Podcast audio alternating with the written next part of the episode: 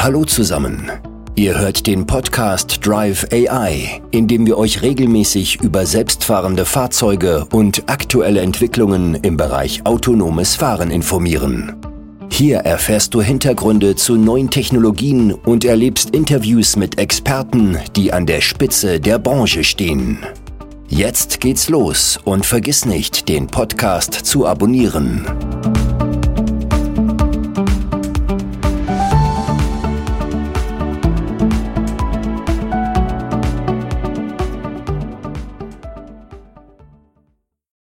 Servus und herzlich willkommen bei einer neuen Folge des Drive AI Podcast, der sich mit dem Thema autonomes Fahren in allen Farben, Formen und Facetten auseinandersetzt.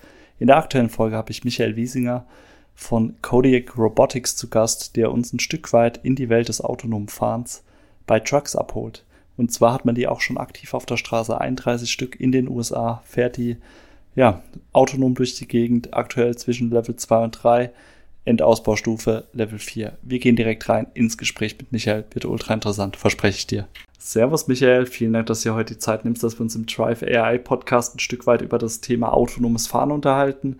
Heute geht es mal nicht um äh, Pkw oder Shuttles, die wir kennen, sondern wir gehen auf Trucks ein. Bevor wir da allerdings eintauchen und mehr über euer Unternehmen Kodiak Robotics erfahren, stell dich doch gerne mal selbst unseren Hörer, Hörerinnen vor.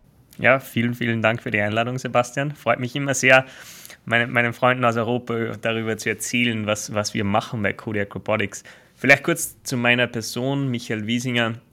Ich habe meine, meine Karriere, also vom Hintergrund her Industrial Engineer oder Wirtschaftsingenieur und habe meine Karriere in den USA gestartet bei einer Tochter von Daimler, äh, Detroit Diesel, und dann aber zurückgegangen nach, nach Österreich ähm, und bei der Boston Consulting Group ähm, viele, viele Jahre als Consultant, als Projektleiter gearbeitet und immer im Bereich Automotive. Und daher kommt auch irgendwo ähm, die Affinität und warum ich jetzt im Bereich autonomes Trucking unterwegs bin. Genau, war dann, war dann bei der Boston Consulting Group in Wien, aber immer in Europa, weltweit unterwegs und dann irgendwann transferiert aufgrund von ähm, privaten Gründen ähm, mit, mit meiner Frau in Silicon Valley und da dann auch noch bei BCG geblieben. Im Rahmen von BCG habe ich ein Startup für, für UPS mitgelauncht, was natürlich auch wieder meine Supply Chain Affinität ein bisschen gestärkt hat. Und dann habe ich wirklich mir die Frage gestellt, was mache ich als nächstes und war super excited über den Bereich Autonomous Driving oder generell Mobility Innovation und dann mit vielen, vielen unterschiedlichen Firmen gesprochen. Und Autonomous Trucking fand ich persönlich einfach als einen extrem wichtigen Bereich, weil es so viele Challenges gibt im Autonom, äh, wirklich auf der Straße, wenn es um Sicherheit geht, wenn es um Kosten geht, wenn es um Effizienz geht. Und ich habe echt das Gefühl, dass Autonomous Trucking da einen großen Impact haben kann. Und deswegen haben wir entschieden, Kodiak mittlerweile dreieinhalb Jahr, vor dreieinhalb Jahren ähm, zu joinen. Vielen Dank, dass du uns da abgeholt hast. Du hast jetzt gesagt, vor dreieinhalb Jahren bist du zu Kodiak gekommen. Was machst du jetzt bei Kodiak, dass wir das auch noch wissen? Ja, absolut. So, ich bin, habe gestartet als Product Manager und damals aber viel Product Management als auch Strategie gemacht und mittlerweile eigentlich äh, verantwortlich für die gesamte Kommerzialisierung von Business Development über Partnerships bis hin zu der Definition unseres kommerziellen Produktes gemeinsam mit unseren Kunden. Also wirklich, wie nehmen wir die grandiose Technologie, die unsere Ingenieure entwickeln und bringen das eigentlich in den Markt? Und das ist euch ja auch schon gelungen, wie ich jetzt im Vorhinein mitbekommen habe. Also es ist nicht mehr nur in diesem Versuchsstadium, sondern ihr habt auch tatsächlich schon autonom fahrende Trucks auf der Straße. Ähm, bevor wir da stärker darauf eintauchen oder eingehen, Magst du verraten, was für ein autonomes Level mal unterwegs ist? Ich sag mal, die höchste Stufe ist ja autonomes äh, Fahren nach Level 5 sozusagen. Seid ihr da schon angekommen oder tastet ihr euch da noch heran? Nur, dass wir da auch für die Hörer, Hörerinnen Stand der Dinge haben. Ja, sehr, sehr wichtiges Thema und vielleicht ähm, nehme ich einen Schritt zurück und, und sage mal kurz, was Kodiak eigentlich macht. Also Kodiak ist wirklich eine Autonomous Trucking ähm, Company. Das heißt, wir haben uns fokussiert auf den ähm, fahrerlosen Lastwagenbereich ähm, und wirklich arbeiten an dem nicht an fahrerlosen Passenger Vehicles wie viele andere Kom äh, Firmen wie ähm, Wemo, Cruise und so weiter, sondern wirklich auf den Bereich Lastwagen fokussiert.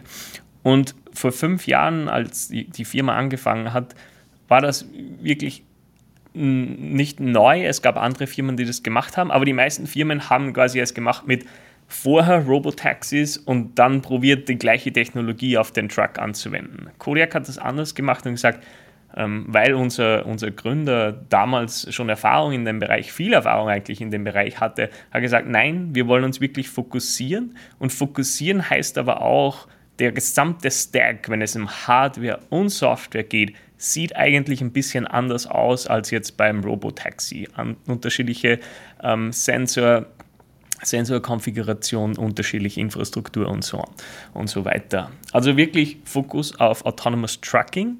Jetzt, wie wollen wir das in den Markt bringen, ist glaube ich auch noch sehr wichtig zu erwähnen, weil wir könnten jetzt unsere eigene Flotte bauen und irgendwann mal das Ziel haben, 5000 Trucks zu haben als Kodiak Robotics, die autonom unterwegs sind. Das ist eigentlich nicht unser Ziel. Unser Ziel ist wirklich, die Technologie an Frechter zu verkaufen oder zu lizenzieren.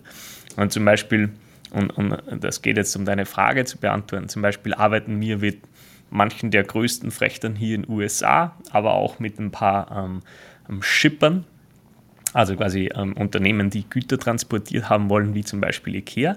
Aber wir arbeiten mit denen, wo wir sagen, okay, damit wir diese Technologie zu euch bekommen und auf eure Trucks bekommen, was müssen wir genau machen? Welche Integration braucht ihr? Abseits von der, der Kerntechnologie, die wir natürlich entwickeln, ist es wirklich eine sehr enge Kooperation mit denen gemeinsam, um das, die Technologie zu kommerzialisieren. Und in dem Zuge haben wir wir haben mittlerweile eine Flotte von 31 Lastwagen ähm, und ungefähr 12 sind ständig unterwegs, sind quasi fertig, nicht jetzt fertig fahrerlos, da ist noch immer ein Fahrer drinnen, aber sind quasi fertig, um auf der Straße zu fahren. Und diese 12 LKWs generieren auch Umsatz. Also wir fahren für Kunden wie IKEA, wir fahren für Kunden, die man jetzt vielleicht in Europa nicht so kennt. Warner Enterprises ist ein großer Frechter hier ähm, oder auch US Express oder Ten, Ten Roads Express. Dann aber auch ein, ein, ein, Kunde, den man vielleicht in Europa kennt, Siva Logistics, das ist eine Tochter von CMA CGM, für die wir ähm, quasi täglich zwischen unterschiedlichen Städten in Texas, aber auch in Georgia wirklich ähm, Fracht bewegen und dafür auch ähm, bezahlt werden und wirklich viel Sachen lernen von, was heißt es eigentlich, Fracht zu fahren, welche, welche Herausforderungen ähm, müssen die tagtäglich lösen und welche Herausforderungen muss unsere Technologie natürlich dann auch in der Zukunft lösen für sie. Ich denke, das ist auch der spannende Ansatz oder wo ihr natürlich auch entsprechend einen Mehrwert mit anbieten könnt oder ähm, für euch auch rausziehen könnt, dass ihr eben aus der Praxiserfahrung lernt und dann eben nicht hier im Büro nur sitzt, sozusagen ein paar Zahlen in Excel hin und her schubst und dann sagt, okay, das ist die perfekte Lösung, die wir hier haben, sondern ihr lernt dann tatsächlich. Es leuchtet mir auch ein, du hast vorhin erwähnt, dass ihr unterschiedliche Sensoren, Elektrik wahrscheinlich auch ein Stück weiter in den Trucks zum Einsatz bringt.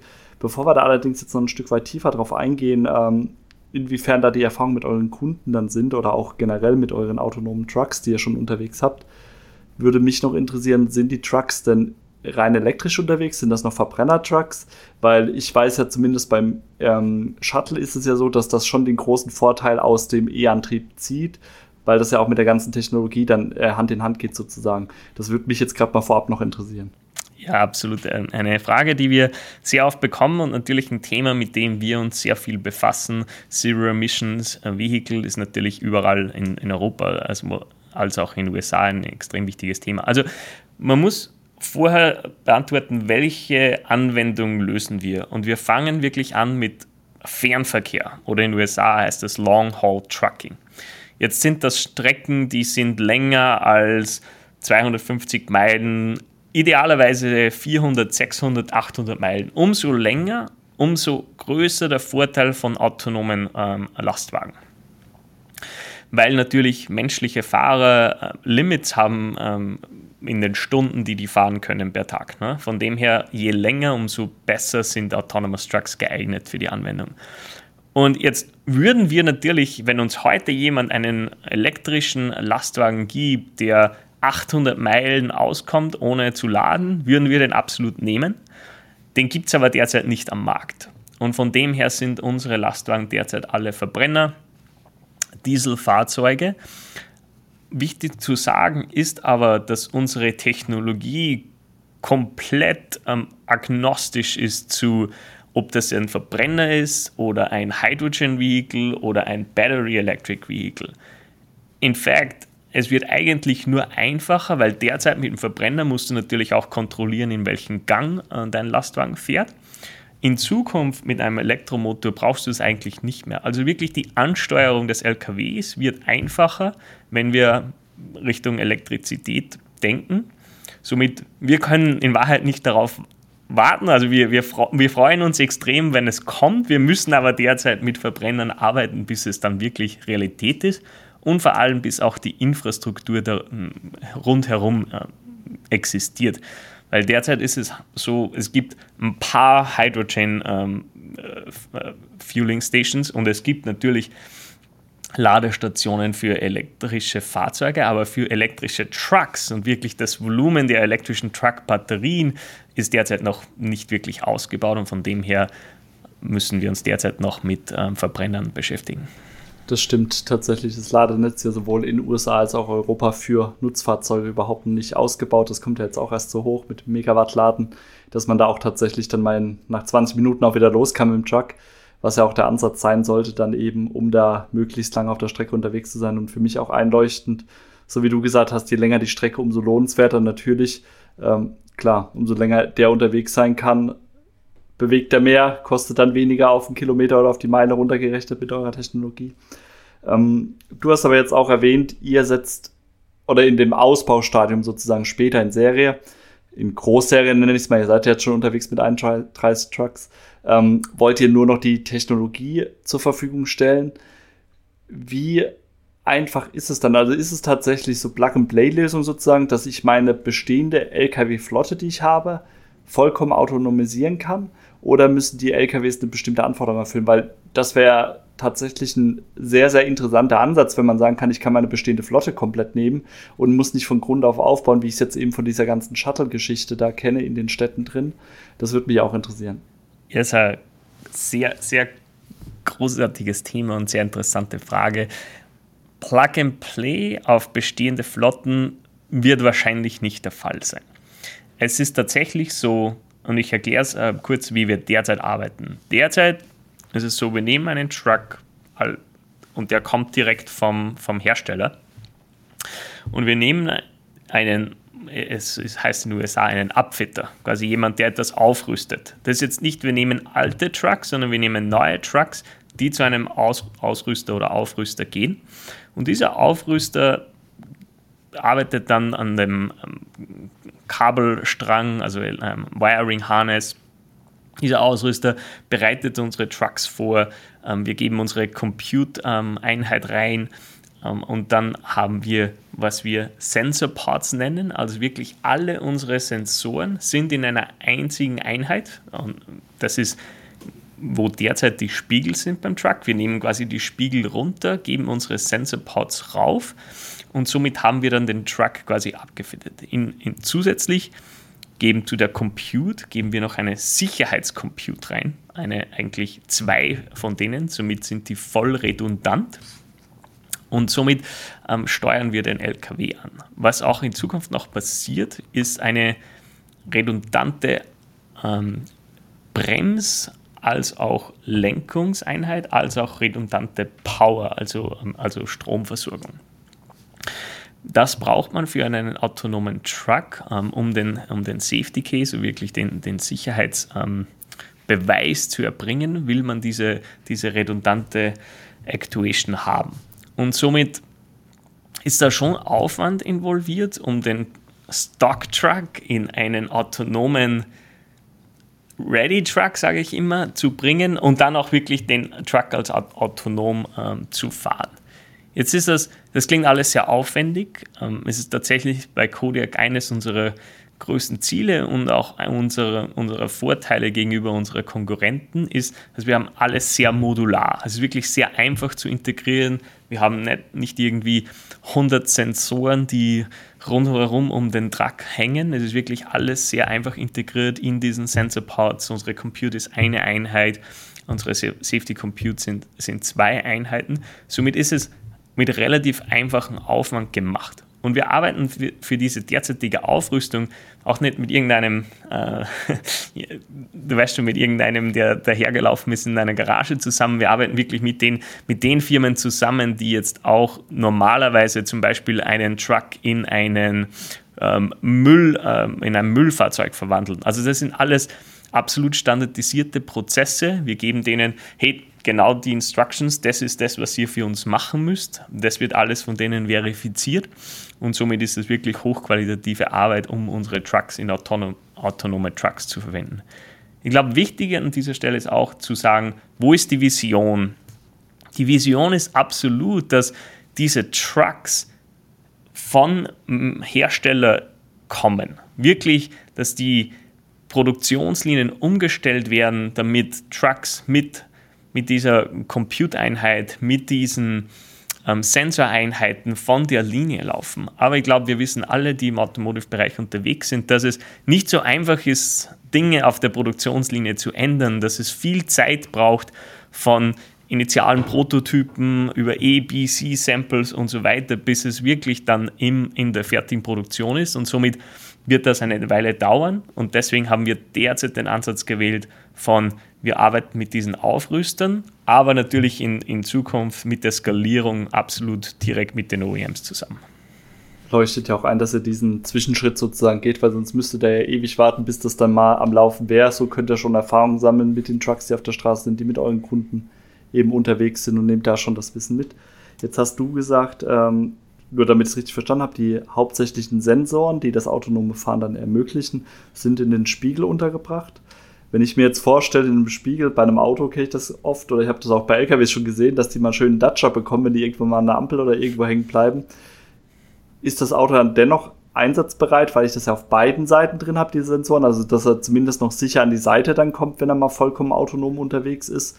Oder ähm, wie ist da die Thematik? Ja, das ist ein äh, Thema, das unsere, unsere äh, Ingenieure natürlich sehr viel daran arbeiten und das Thema, dass ein Spiegel quasi, wie du sagst, mal äh, zerstört wird von jemandem, ist absolut ein wichtiges Thema. Wir haben das sogar selbst erfahren vor, ich glaube, es war vor drei Jahren. Wir haben Fracht gefahren für, für die äh, United States Postal Service und unser Truck war quasi an einem, an einem dieser, dieser Wehrhäuser. Und von hinten ist ein anderer Truck in, in uns reingefahren und hat genau unseren Spiegel quasi mitgenommen. Und tatsächlich ist unser Spiegel so konzipiert, ähm, dass er wegklappen kann quasi, wenn, wenn ein, ein Impact da ist, klappt der zurück und er kann relativ somit den, den äh, wirklich die, die kind of die Zerstör den Zerstörungsgrad minimieren. Und idealerweise könnte man einfach wieder aufklappen, diese, ähm, diese zwei Schrauben, die weggeklappt sind, wieder in, ähm, anbringen und er funktioniert wieder. Jetzt ist, wird es nicht immer so sein. Manchmal ist tatsächlich ähm, irgendetwas, das wir nicht direkt quasi reparieren können. Und der Ansatz bei Kodiak ist, was passiert in dem Fall?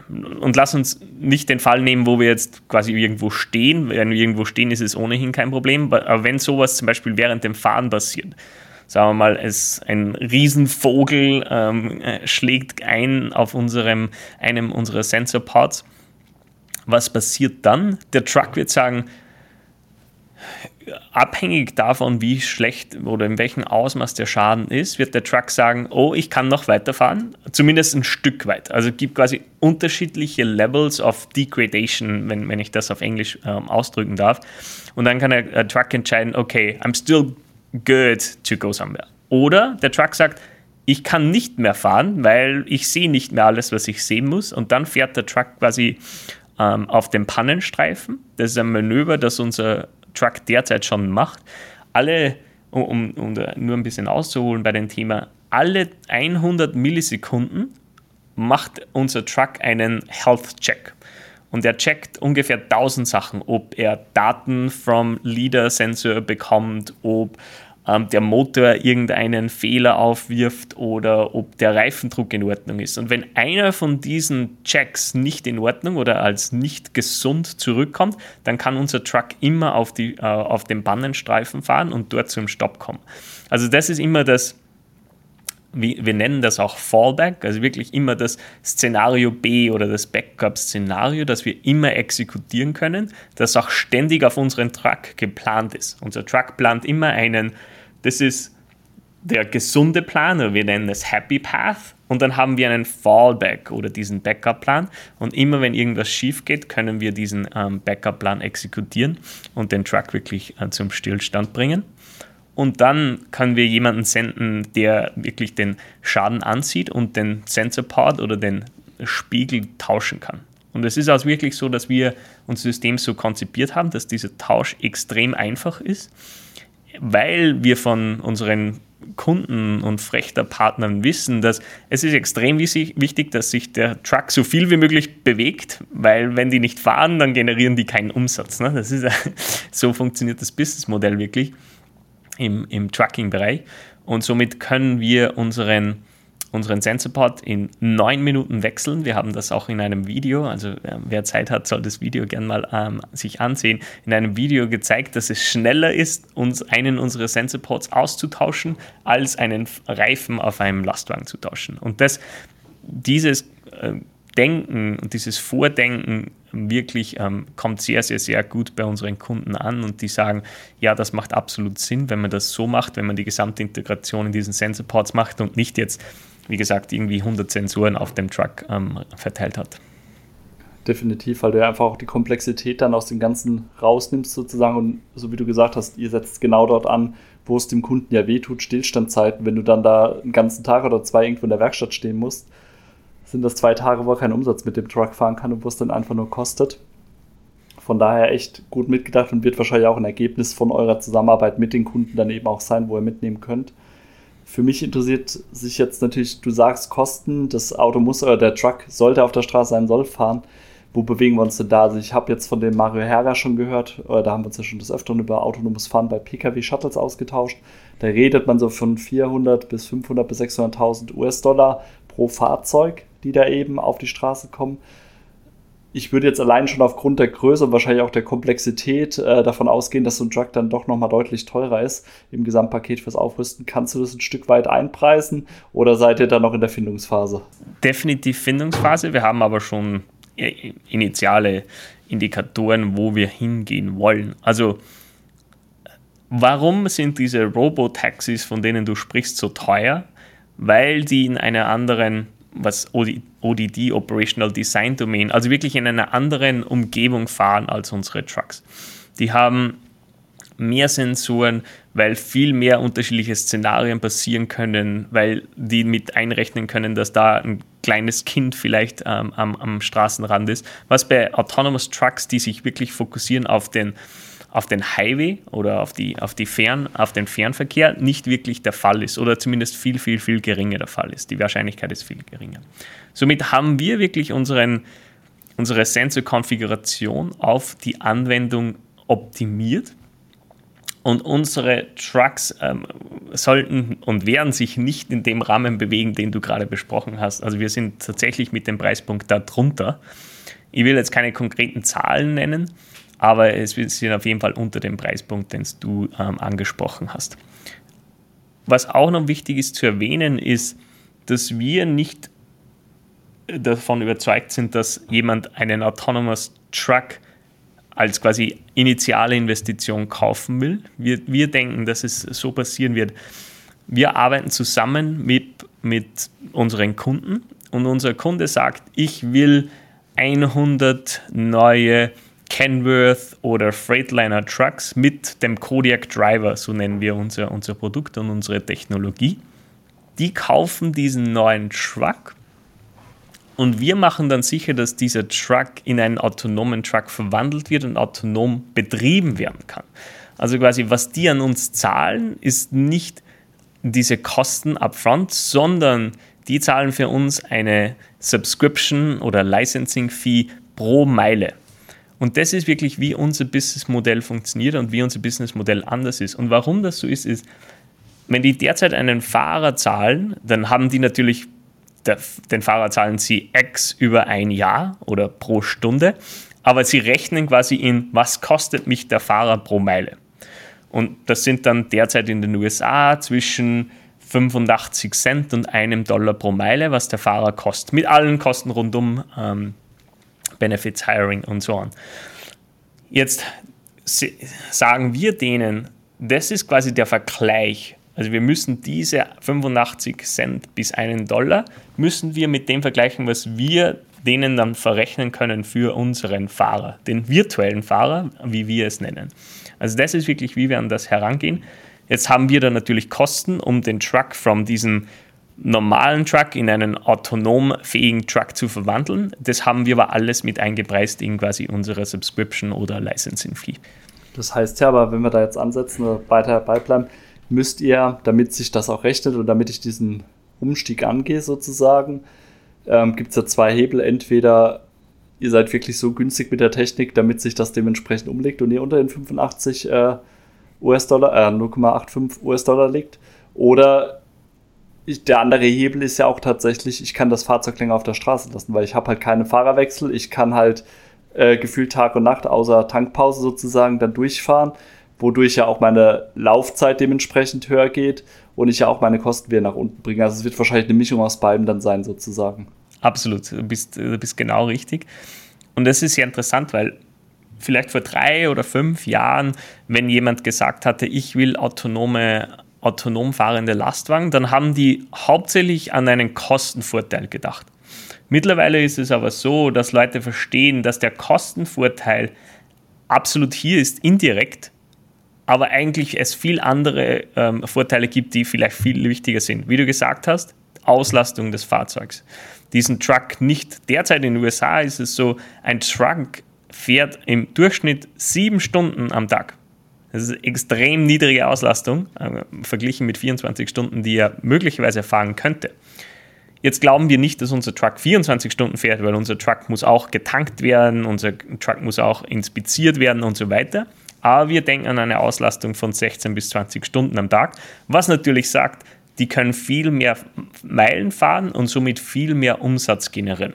Von dem her ist hier schon mal ein extremer Vorteil, wenn eine Spediteur oder ein Frechter sagen will, ich will wachsen vom Umsatz her, aber vielleicht nicht mehr Trucks haben. Somit können die das mit einem autonom fahrenden Lastwagen machen.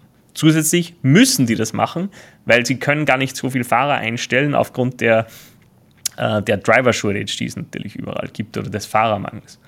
Das ist jetzt ein Vorteil, dieser zusätzliche Umsatz, diese zusätzliche Auslastung. Ein weiterer Vorteil ist wirklich Sparen von ähm, Treibstoff wenn du dir, wenn du dir Treibstoffkonsumation anschaust beim Lastwagen, jetzt hast du natürlich das normale Fahren, was wir glauben, dass wir optimieren können durch sehr konstant zu fahren, eine optimierte Geschwindigkeit zu fahren.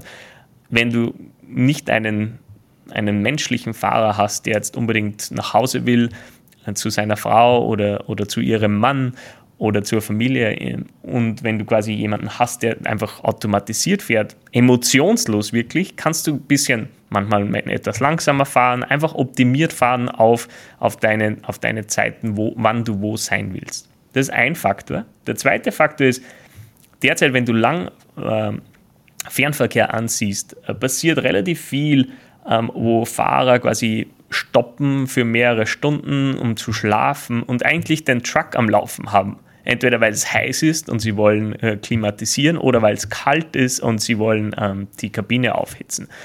Wenn du jetzt überlegst, da hast keinen Fahrer in dem Lastwagen, dann geht, gehen diese Kosten, die du hast, weg. Und wir haben eine, eine Analyse gemacht, das ist wirklich extrem viel, das eigentlich in, in den USA heißt das Idling. Und das sind irgendwie über 1000 Gallonen an, an Treibstoff, die an Idling pro Truck im Jahr draufgehen. Und wenn du das schon mal sparen kannst, extreme Cost Savings. Und natürlich auch ex extreme Sustainability-Effekt. Ne? Und dann zusätzlich zu diesen Kosten gibt es natürlich auch noch viel Kosten derzeit im Trucking, die sind äh, für aufgrund von Unfällen oder aufgrund von Reparaturen. Und in den USA zumindest ist es so, dass wenn ein, eine Trucking-Firma einen Unfall baut, wo ähm, Menschenleben entweder gefährdet sind oder tatsächlich Menschen ums Leben kommen, leider, dann gibt es riesige Klagen. Und diese Klagen sind manchmal im Ausmaß von bis zu 100 Millionen.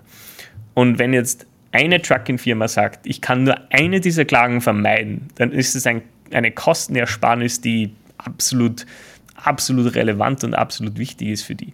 Somit wirklich der Punkt ist, diese direkten Kosten sind vielleicht gar nicht so viel weniger. Vielleicht sind die direkten Kosten pro Meile zwischen Fahrer und virtueller Fahrer gleich, vielleicht ein bisschen billiger, aber alles andere, was rundherum damit noch kommt, das ist wirklich das Relevante. Und ich glaube, in den letzten drei Jahren haben wirklich Leute verstanden, welche Benefits genau die Autonomous Trucks haben, wie sie das berechnen müssen und wie sie quasi einen internen Business Case ähm, bauen können, um das, um wirklich sagen zu können, hey, autonom, autonome Trucks machen Sinn und wir, wirklich, wir wollen die so, so bald wie möglich hört sich auf jeden Fall danach an. Also von daher vielen Dank für deine Zeit, dass wir uns da mal austauschen konnten, haben ein bisschen was mitgenommen. Wir warten mal auf die Reaktion unserer Community, was da an Fragen kommt. Und ich bin mir sicher, bei euch bei Kodiak Robotics tut sich noch einiges in nächster Zeit und dass wir vielleicht so in einem halben Jahr dann nochmal zusammen ins Gespräch kommen können, dass wir uns einfach mal austauschen, äh, wie der Stand der Dinge ist, ob ihr eure Flotte vergrößert habt, ob ihr noch mehr Kunden gewonnen habt. War sehr interessant. Vielen Dank für die Einblicke. Super, vielen Dank. Jederzeit gerne. Das war jetzt nicht zu viel versprochen von meiner Seite aus. War eine ultra interessante Folge mit Michael Wiesinger von Kodiak Robotics, der uns ein Stück weit oder mehrere Schritte in die Welt des autonomen Fahrens bei Trucks mit reingenommen hat. Ich hoffe, du konntest was lernen. Ich habe es auf jeden Fall getan. Würde mich freuen, wenn du uns eine positive Bewertung bei iTunes hinterlässt, damit wir auch andere Menschen über das autonome Fahren ein Stück weit mehr aufklären können. Dir vielen Dank fürs Zuhören. Bis zur kommenden Folge. Mach's gut. Ciao.